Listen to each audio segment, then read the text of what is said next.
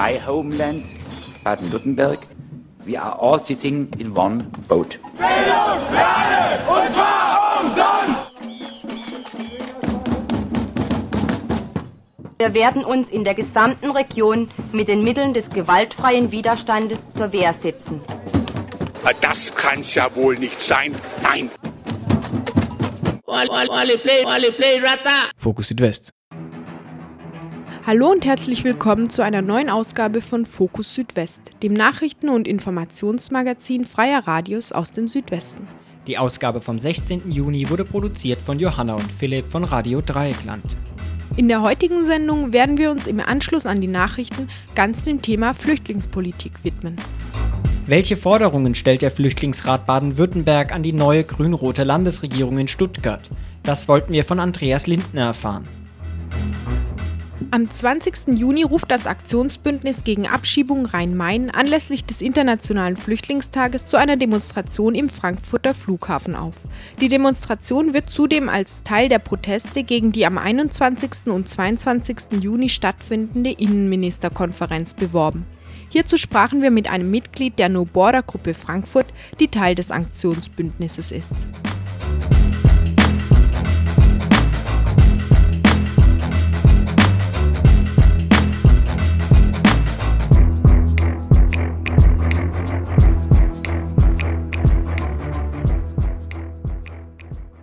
Zunächst jedoch die Fokus Südwest Nachrichten vom 19. Juni 2011.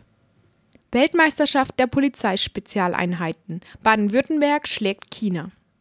Das Spezialeinsatzkommando der Polizei Baden-Württemberg ist härter als jedes andere. Das hat das SEK jetzt bei der Combat Team Conference der inoffiziellen Weltmeisterschaft der polizeilichen und militärischen Spezialeinheiten bewiesen. Sie wird alle vier Jahre von der Antiterroreinheit GSG 9 der Bundespolizei an ihrem Standort Bonn-St. Augustin veranstaltet. Die Teilnehmenden müssen laut Innenminister Gall ihre Leistung ganz in den Dienst des Teams stellen, das unter einem sogenannten Mannschaftsführer agiert. Daneben müssen sie kaltblütig genug sein, um Stressstabilität zu beweisen und durch ihren Mut offensichtlich auch zu erheblichen Risiken bereit sein. Das Spezialeinsatzkommando aus Baden-Württemberg hat sich mit solchen Qualitäten gegen insgesamt 42 Einheiten nicht nur aus anderen deutschen Bundes- und europäischen Ländern durchgesetzt, sondern auch gegen wohl aussichtsreiche Wettkampfgegner wie Spezialeinheiten aus Russland oder China. Wir können uns spitzenmäßig geschützt fühlen. Dritter Marsch der Sans-Papiers in Basel. Für den 18. Juni ruft die Sans-Papier-Bewegung in der Schweiz zu einem Protestmarsch in Basel auf.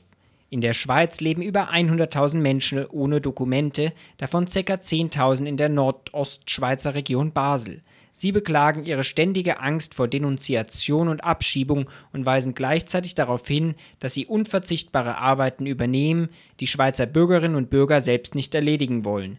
Die Sans-Papier-Bewegung bezeichnet diesen Widerspruch zwischen Ausnutzung und Illegalisierung der Sans-Papier als Heuchelei.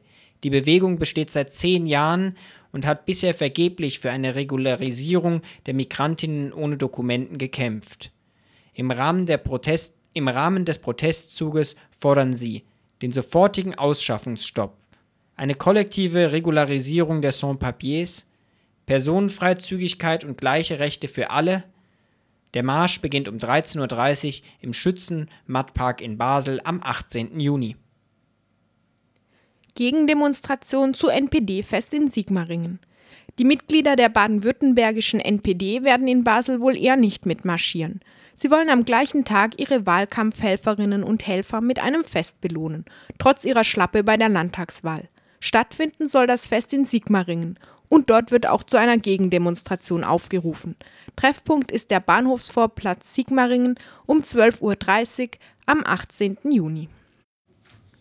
Sambastas Freiburg Verfahren eingestellt. Die Staatsanwaltschaft Freiburg hat das Verfahren gegen die Freiburger Polizsamba-Gruppe Sambasta eingestellt. Die Sambastas waren von der Polizeidirektion Freiburg wegen Körperverletzung angezeigt worden. Grund für diesen Vorwurf war die Benutzung von Trommeln bei der polizeilich unterbundenen Demonstration gegen den deutsch-französischen Gipfel im Dezember 2010. Die Staatsanwaltschaft hielt es nicht für haltbar, den Sambastas eine vorsätzliche Körperverletzung vorzuwerfen. Und gegen den Vorwurf der fahrlässigen Körperverletzung spricht, dass tatsächlich niemand geschädigt wurde. Auch der Kontext der Trommelklänge wurde zumindest am Rande berücksichtigt. Oberstaatsanwalt Meyer von der Staatsanwaltschaft Freiburg zitiert dazu aus der Einstellungserklärung. Die Erzeugung eines bedenklichen Lärmpegels ist heutzutage durch zahlreiche Lärmquellen möglich, ohne dass dies jeweils als vorsätzliche Körperverletzung gewertet werden könnte. Teilweise ist Lärm sogar als sozial adäquate Belastung hinzunehmen, etwa im Verkehr, in der Industrie, bei Musikveranstaltungen, insbesondere in Diskotheken oder bei Rockkonzerten und nicht zuletzt bei Demonstrationen. Ne? Und allein aus der Erzeugung eines gesundheitsgefährdenden Lärmpegels durch die Beschuldigten lässt sich nicht zwingend schließen, dass diese gleichzeitig entsprechende Verletzungen in Kauf genommen hätten. Von der Einstellung des Verfahrens unabhängig bleiben jedoch die Trommeln der Gruppe beim Amt für öffentliche Ordnung gebührenpflichtig in Verwahrung. Die Verantwortung hierfür liegt beim Ordnungsamtschef Rupsam. Verbraucherschutz. Holländische Linsen aus Baden-Württemberg. Viele Unternehmen bewerben Lebensmittel mit regionalen Herkunfts- oder Qualitätsangaben. In einem Marktcheck hat die Verbraucherzentrale Baden-Württemberg als regional beworbene Lebensmittel in Stuttgart und Umgebung unter die Lupe genommen. Nur bei fünf von den insgesamt 57 untersuchten Produkten war die beworbene Regionalität eindeutig nachvollziehbar für die meisten Produkte ist der regionale Bezug bestenfalls der Standort des Verarbeiters oder Unternehmens, beispielsweise eine lokale Molkerei, woher die dort verarbeitete Milch stammt, ist für den Verbraucher jedoch nicht eindeutig nachvollziehbar. Bei dem mit dem Slogan so schmeckt Württemberg unsere Heimat beworbenen Linsen ist hingegen eindeutig, sie stammen aus Holland. Weder die Unternehmensadressen auf der Verpackung noch regionale Marken oder Produktbezeichnungen wie beispielsweise Schurwalder Wurst oder Schwarzwaldplatte geben aber unmittelbar Auskunft über die Herkunft der verwendeten Zutaten. Die Verbraucherzentrale fordert deshalb einen einheitlichen Kriterienkatalog wie einen gesetzlichen Rahmen für die Bewerbung mit regionaler Kennzeichnung. Baden-Württemberg. Superboom beim Bruttoinlandsprodukt Boom der Zeitarbeit, mäßiger Anstieg der erwerbstätigen Zahlen. Gerade mal mit einem Plus von 93.000 Erwerbstätigen auf insgesamt 5,6 Millionen steht das Land Baden-Württemberg am Ende des ersten Quartals 2011 da. Dieser mit 1,7 Prozent knapp über dem Bundesschnitt von 1,4 Prozent liegende Zuwachs liegt erheblich unter dem Zuwachs des Bruttoinlandsproduktes. Dies boomte in noch jedem der letzten vier Quartale um über 6 Prozent gegenüber dem jeweiligen Vorjahresquartal. Darüber hinaus wird mit 27.000 ein Drittel der Zunahme der erwerbstätigen Zahlen in der Zeitarbeitsbranche erreicht. Daten über die Zunahme der gelisteten Arbeitsstunden besorgt das Statistische Landesamt in Stuttgart nicht. Wie aber der SPD-Finanz- und Wirtschaftsminister Nils Schmid in den Daten einen Impuls für, Zitat, gute Arbeit ableiten kann, das bleibt sein Geheimnis. Und das waren die Fokus Südwest Nachrichten vom 16. Juni 2011.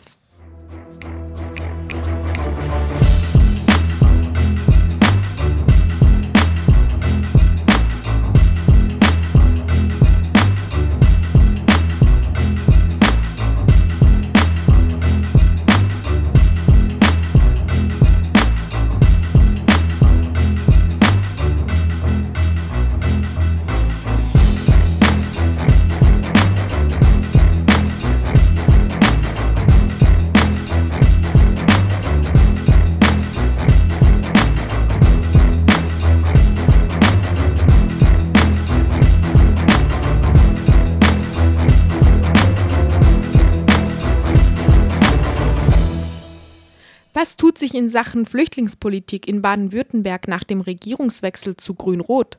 Hierzu sprach unser Kollege Michel mit Andreas Lindner vom Flüchtlingsrat Baden-Württemberg. Zunächst wollte er wissen, was auf Landesebene in Sachen Flüchtlingspolitik überhaupt geregelt werden kann. Ist erstmal nicht so, dass alles Bundesrecht ist, nämlich zum Beispiel die Unterbringung von Flüchtlingen ist eben auch zum Teil Land Landesrecht oder im Bereich der kommunalen Zuständigkeit und da gibt es eben Spielräume. Also das fängt in Baden-Württemberg an bei der Landesaufnahmestelle Karlsruhe. Die dortige Unterbringung der Flüchtlinge dafür zuständig ist das Land Baden-Württemberg oder im Detail das Regierungspräsidium Karlsruhe. Und da sehen wir zum Beispiel schon mal beim Thema der Unterbringungsbedingungen in der Landesaufnahmestelle viel Handlungsbedarf. Also es ist dort eine ziemlich harte Art der Unterbringung. Es fängt an beim Kantinenessen, das es da gibt, bei den Zimmern, die überfüllt sind, bei den unwirtlichen Zuständen. Das geht weiter, was ganz wichtig ist mit dem Identifizierungsverfahren. Wir sagen, es muss bei der Aufnahme von Flüchtlingen ein Verfahren geben, mit dem man sogenannte besonders schutzbedürftige Flüchtlinge identifiziert. Das heißt, wenn jemand krank ist oder traumatisiert ist, dann muss das gleich zu Anfang erkannt werden, Behandlung eingeleitet werden und die Leute dürfen nicht ewige Monate und Jahre in irgendwelchen Flüchtlingslagern des Landes versauern oder noch kränker werden. Das ist also speziell auch auf diese Eingangssituation in Baden-Württemberg gemünzt. Äh, es geht insgesamt euch auch um bessere soziale Lebensbedingungen. Da ist das, was ich schon angesprochen habe, die Frage der Lagerunterbringung oder die Ausführung des Asylbewerberleistungsgesetzes, aber auch die Residenzpflicht ein ganz zentraler Punkt. Ja, das sind alles drei große Themen. Also vielleicht zunächst mal die Unterbringung der Flüchtlinge. Also das ist ja so, dass in Baden-Württemberg nach drei Monaten Landesaufnahmestelle, von der ich gerade gesprochen habe, die Flüchtlinge in die Landkreise verteilt werden oder die Stadtkreise, mhm. gibt es auch ein paar. Und eben dort haben wir auch ziemlich viele Forderungen, was die Art der Unterbringung angeht. Wir sagen zum Beispiel, dass man in Anführungszeichen schlechte Unterkünfte schließen soll, also Unterkünfte, die aus unserer Sicht äh, bestimmte Mindestanforderungen einer humanitären Unterbringung nicht erfüllen, also zum Beispiel Massenunterbringung in einer ehemaligen Kaserne oder im Industriegebiet oder in alten, heruntergekommenen, schäbigen Wohnblocks, das alles noch ähm, in vielen Landkreisen gang und gäbe. Und da haben wir doch relativ viele Unterkünfte identifiziert, wo wir sagen, das muss man schließen auch solche Landkreise, wo sozusagen alle Flüchtlinge in einer großen, billigen, schäbigen Unterkunft sind, äh, das muss weg. Und ähm, ja, und dann auch ganz wichtig, also was das baden-württembergische äh, Flüchtlingsaufnahmegesetz sagt, äh, wir geben dem einzelnen Asylbewerber eine ähm, Raumgröße von 4,5 Quadratmeter. Daran orientieren sich alle. Also jeder Mensch äh, mhm. soll 4,5 Quadratmeter Wohnraum haben. Und damit ist Baden-Württemberg tatsächlich mit der roten Laterne bundesweit ausgestattet. Also das ist am wenigsten Platz pro Person. Und wir sagen, das äh, muss weg aus dem Flüchtlingsaufnahmegesetz. Und das ist auch was, was Baden-Württemberg ganz unabhängig von irgendwelchen mhm. Bundesgesetzen machen kann. Bayern gewährt zum Beispiel sieben Quadratmeter, ist auch nicht viel, ja. Mhm. Aber ein Obdachloser bekommt zum Beispiel zehn Quadratmeter in Deutschland und ein Einzelzimmer. Mhm. Und hier sieht man vielleicht so die kleinen Unterschiede. Ihr sagt auch, die Begrenzung der Wohnpflicht auf maximal sechs Monate, also einer maximalen Wohnpflicht von sechs Monaten in solchen Unterkünften, ganz abgesehen von diesen unwürdigen Bedingungen, die zusammengefercht äh, auch Familien nicht mal zwei Zimmer manchmal haben und, äh, und so weiter. Also auch das ist ein äh, zentraler Punkt, den ihr sehr schnell, äh, gehe ich mal davon aus, geändert haben wollt. Ja, darf ich dir ein kurzes Beispiel ja? geben? Also ich betreue in Tübingen eine palästinensische Familie, die kommen aus dem Libanon, die sind hier, jetzt sind sie seit zwei Jahren da. Das Asylverfahren wird in Karlsruhe geführt und diese Leute haben noch keine Entscheidung im Asylverfahren. Ja. Das heißt, sie warten seit zwei Jahren äh, in einem engen Lager in Tübingen und ähm, wenn sie eine Anerkennung bekommen würden im Asylverfahren, was bei denen nicht unwahrscheinlich ist, ja, dann wären sie dort schon längst weg. Ja. ja. Die Flüchtlinge haben sich oft nicht selber zuzuschreiben, dass sie über Jahre in den äh, Lagern äh, festgehalten werden. Und deswegen sagen wir, es muss, wenn das schon vorläufige Unterbringung heißt, so heißt es im Gesetz, ja, dann muss es auch wirklich vorläufig sein. Und da sagen wir, das darf maximal sechs Monate dauern in solchen Unterkünften. Mhm. Jetzt Kommen wir mal auf die praktische Seite. Die praktische Seite ist, die Regierung ist jetzt seit sechs Wochen im Amt bald. Da wird ein neues Integrationsministerium geschaffen. Das schafft erstmal viel äh, interne Abstimmungsbedarf zwischen Innenministerium und dem neuen Integrationsministerium. Also Forderungen, die ihr auch habt, wie Aufhebung des Arbeitsverbotes, Förderung der Teilnahme an äh, Deutschkursen, also die ganzen integrativen Maßnahmen, die man ja auch machen kann, ganz zu schweigen, wenn man die Situation sich anguckt, äh, dass äh, Nachbarländer zum Beispiel von Libyen, Tunesien oder jetzt die Türkei im Verhältnis zu Syrien wesentlich mehr Flüchtlinge aufnimmt. Also ganz von diesen Fragen abgesprochen, wie ist denn der Umsetzungsmöglichkeit oder wie sieht ihr die Umsetzungsmöglichkeiten, äh, in welchen Zeiträumen sollte das jetzt passieren mhm. dann? Gut, also da gibt es natürlich erstmal eine praktische Ebene, zu der kann man sagen, dass äh, die, so wie es aussieht, die neue Landesregierung noch nicht wirklich handlungsfähig ist. Also im, auf der Ebene des Innenministeriums wohl schon. Also da gibt es auch schon erste Kontaktversuche. Also wir haben jetzt auch den Innenminister, den neuen, zu unserem zu unserer landesweiten Tagung eingeladen aber das arbeitet bisher überhaupt nicht. Ja. Also wir, wir wissen zwar, dass die in dem Bereich äh, aktiv werden wollen, aber wer und wann das mal anfängt, das wissen wir überhaupt noch nicht. Also das wird auch vieles wird dauern. Ja. Mhm. Zweite Ebene ist äh, die politische Ebene. Das Thema Asyl und Flüchtlinge ist jetzt nicht gerade ein Top-Thema. Es besteht viel Gleichgültigkeit auch innerhalb der Bevölkerung, obwohl dann manchmal wiederum gesagt wird, ja, Flüchtlinge aufnehmen, das könnten wir uns schon mal vorstellen. Also es gibt, es schwankt so zwischen einer sehr negativen und teil positiven Stimmung. Landespolitisch ist aber klar, dass die Flüchtlinge nicht als Erste drankommen. Ja, es, zurzeit ist alles überlagert mit Stuttgart 21 und mit Atompolitik. Und alles andere muss, glaube ich, warten. Und ich glaube, die Flüchtlinge müssen wie immer am längsten warten. Wir hoffen natürlich, dass das nicht so ist, aber und deswegen nehmen wir auch Kontakt auf zu Abgeordneten, zu einzelnen äh, Ministerien, sofern das schon möglich ist. Mhm. Aber es ist noch nichts passiert. Andreas Linder, äh, wir haben zehn Sekunden zum Schluss. Äh, noch äh, zehn Sekunden. Äh, was würdest du dir wünschen? Ihr macht, glaube ich, gerade eine Kampagne, wo ihr bis Juli äh, sowieso diese Forderung unterstützen wollt. Zehn Sekunden. Was würdest du sagen, was wäre dringend? Wir wollen, dass als erstes die Residenzpflicht abgeschafft wird. Außerdem äh, bin ich schon dafür, dass ähm, es zu, einer andre, zu einem anderen Verhältnis zwischen Regierung und allen Gruppen kommt, die sozusagen außerhalb der parlamentspolitischen Ebene arbeiten. Das sagt Andreas Lindner vom Flüchtlingsrat Baden-Württemberg im Gespräch mit unserem Kollegen Michel. Weitere Informationen zum baden-württembergischen Flüchtlingsrat findet ihr auf der Homepage www.flüchtlingsrat-bw.de Flüchtlingsrat mit UE www.flüchtlingsrat-bw.de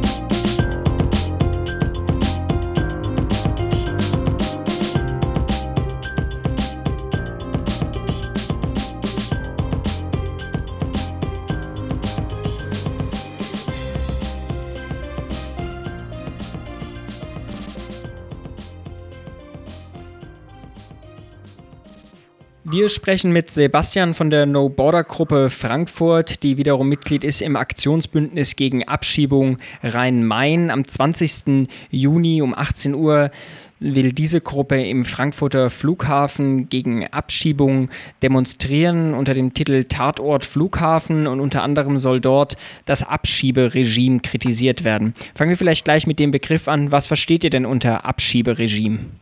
Ja, das ist zunächst erstmal ein sehr sperriger Begriff vielleicht, aber es soll eben beschreiben dass die Abschiebung eines Flüchtlings, einer Person, die in Deutschland Schutz sucht oder hierher gereist ist, um sich eine bessere Perspektive zu suchen, ist ja sozusagen der letzte Schritt in einem ganzen System von staatlichem Rassismus.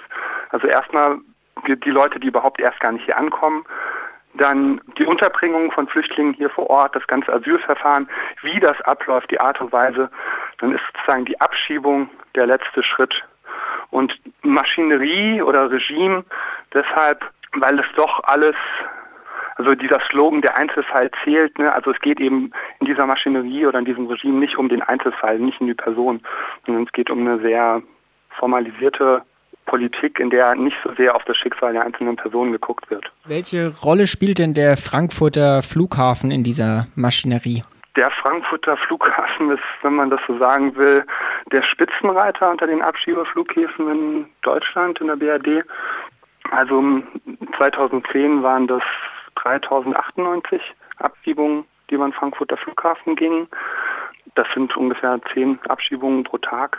Und das ist also im Vergleich dazu, in Düsseldorf sind es, glaube ich, 900. Das ist der zweite Flughafen. Und auch in Baden-Württemberg wird ja fleißig abgeschoben, insbesondere über den Flughafen. Baden-Airpark. Genau, Baden-Baden. Ähm, eure Demonstrationen und jetzt auch die Aktionen, die ihr da in diesem Zusammenhang machen wollt, finden ja im Rahmen der Proteste gegen die diesjährige Innenministerkonferenz statt, die am 21. und am 22. Juni eben alle Länderinnenminister plus der Bundesinnenminister sich in Frankfurt treffen wollen. Warum habt ihr euch denn diesen Kongress ausgewählt für eure Proteste? Den Tag erstmal, also der 20. Juni ist der internationale Tag des Flüchtlings. Deswegen, das war so der Hauptanlasspunkt, warum wir jetzt den Tag gewählt haben. Und das fiel jetzt in dem Jahr so super gut auf eben auf den Vorabend der Innenministerkonferenz. Welche Rolle gesagt, spielt die denn für Flüchtlingspolitik? Die spielt eine sehr entscheidende Rolle. Also man könnte eigentlich sagen, die entscheidende Rolle. Denn die Innenminister sind letzten Endes äh, diejenigen, die zusammen mit dem Bundesinnenministerium oder in Abstimmung mit dem ähm, für die Flüchtlingsaufnahme zuständig sind. Also die Minister entscheiden, wie viele Flüchtlinge sie aufnehmen. Sie entscheiden über die Abschiebung. Also hin und wieder werden ja auch mal Abschiebestopps verhängt in einzelnen Ländern. Derzeit gibt, gibt es das in dem Sinne nicht, aber das ist eine Möglichkeit, die die Minister haben. Unsere Forderung ist natürlich klar, keine Abschiebung. Eine Minimalforderung wäre mal zum Beispiel keine Abschiebung in Afghanistan, nach Afghanistan, nach Syrien. Aber unsere Position ist ganz klar keine Abschiebung. Mhm. Die Innenminister sind aber auch noch für eine Reihe von weiteren rassistischen Sondergesetzen verantwortlich, also zum Beispiel die Residenzpflicht, die Flüchtlingen und also Asylsuchenden oder auch das schreckliche deutsche Wort, Leuten, die nur geduldet sind, die Restriktion zum Beispiel auferlegt, sich nur innerhalb eines Landkreises bewegen zu dürfen. Hm. Welche flüchtlingsrelevanten Themen sollen denn dieses Jahr auf der Innenministerkonferenz besprochen werden? Die IMK hat ja immer zwei Treffen pro Jahr. Jetzt bei der IMK hier in Frankfurt wird es vor allem um so innere Sicherheit und äh, gehen. Und dann in der Herbstkonferenz sind vor allem die Themen, die dann relevant sind und die stehen aber noch nicht fest. Mhm. Welchen Einfluss haben denn die Innenminister der Länder und des Bundes überhaupt noch bei der Flüchtlingspolitik? Denn relativ viel wird ja mittlerweile auch auf europäischer Ebene geregelt. Also Sie haben auf jeden Fall den Einfluss, den Sie sagen könnten. Also ich meine, es, gibt jetzt diesen Aufruf von unter anderem Medicare International oder diesem auch dem Netzwerk äh, Afrik Europe Interact und verschiedenen anderen Initiativen. Sie könnten zum Beispiel entscheiden, dass äh, die Flüchtlinge aus dem Maghreb, also jetzt ähm, an der tunesisch-libyschen Grenze, ähm, aufgenommen werden. Das ist eine ganz klare Forderung vom UNHCR, die Europa darum gebeten hat, 6000 Flüchtlinge aufzunehmen, also registrierte UNHCR-Flüchtlinge. Das ist irgendwie die wenigsten Flüchtlinge kriegen diese, dieses Dokument ausgestellt. Mhm. Das ist eine Minimal, also sozusagen eine Forderung, auf die die Bundesregierung aber überhaupt nicht reagiert. Also das wäre so das Mindeste, was auf der IMK beschlossen werden könnte, äh, dass eben äh, die Flüchtlinge, jetzt zum Beispiel aus dem Flüchtlingslager in Chuchua, ähm, aufgenommen werden. Hm. Ähm, ihr wollt ja an diesem 20. Juni abends um 18 Uhr im Frankfurter Flughafen protestieren oder demonstrieren. Kannst du schon genaueres dazu sagen, was ihr da geplant habt? Also es soll eine offene, eine bunte Demonstration sein, die um 18 Uhr im Flughafen, also im Flughafen im Terminal 1, Abflughalle B startet und dann einmal durch den Terminal 1 ziehen wird. Der 20. Juni ist ja jetzt ein Tag, wo ihr dann auch demonstrieren wollt. Du hast es ja auch gerade ausgeführt. Die Abschiebungen, du hattest da vorgesagt, finden aber auch fast täglich oder auch immer mal wieder diese Sammelabschiebungen statt. Ähm, inwiefern gibt es denn da Gruppen in Frankfurt, die da auch jeweils konkret noch tätig werden? Also es hat immer wieder Gruppen gegeben, die konkret tätig werden. Zurzeit gibt es jetzt seit einem halben Jahr die sogenannte Vernetzungsgruppe gegen Abschiebungen, die aus circa 50 Leuten besteht die relativ spontan und zeitnah zum Flughafen fährt, wenn wir erfahren, dass eine Abschiebung stattfinden soll, in einem Linienflug von Einzelpersonen, und wenn wir wissen, dass die Person sich wehren wird.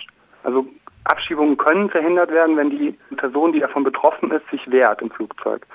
Ähm, und wir versuchen das zu unterstützen, indem wir mit Flugblättern an den Flughafen gehen, Druck auf die ähm, Fluggesellschaft ausüben, versuchen mit der Crew zu sprechen, aber auch ganz gezielt mit den Flug Flugblättern dann am Flughafen die anderen Fluggäste zu informieren und dass sie eben die betroffene Person im Flugzeug unterstützen.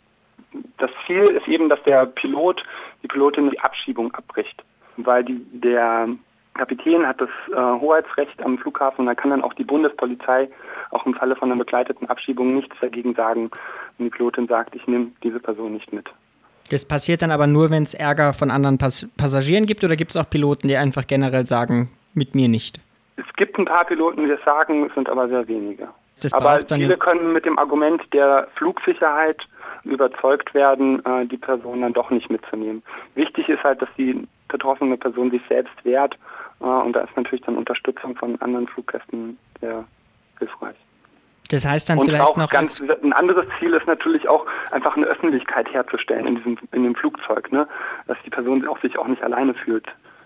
Das heißt konkret, wenn ich in einem Flugzeug sitze und ich bekomme mit, dass jemand abgeschoben wird, dann sollte man sich ans Flugpersonal wenden und dort protestieren, oder?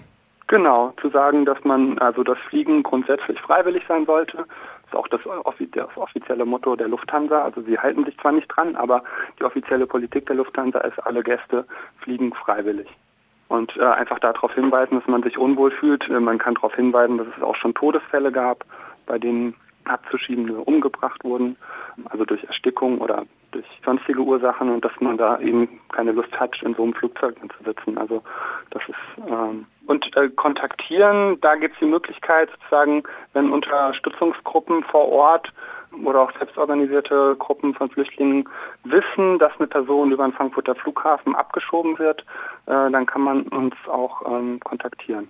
Und die Kontakt-E-Mail-Adresse hierzu lautet Abschiebung verhindern ffm at lists.riseup.net. Und diese Adresse wird auch noch einmal auf der Homepage von Radio Dreieckland gepostet werden. Ihr hörtet ein Interview mit einem Mitglied der No Border Gruppe Frankfurt, die im Aktionsbündnis gegen Abschiebung Rhein-Main am 20. Juni in Frankfurt am Flughafen am Vorabend der Innenministerkonferenz gegen Abschiebung und die rassistische Flüchtlingspolitik demonstrieren werden. Weitere Infos hierzu findet ihr auf der Homepage noborderffm.blogsport.de.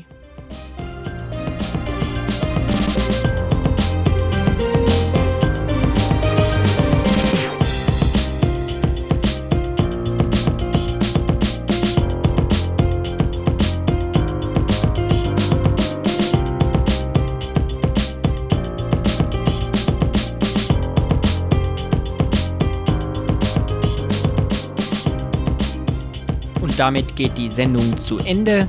Die GEMA-freie Musik stammte heute von der CD Orchestral Beats Volume 2 von Christoph Burkhardt. Verantwortlich für die Sendung waren Philipp und Johanna. Und alle Beiträge gibt es zum Nachhören auch im Internet auf der Seite www.rdl.de.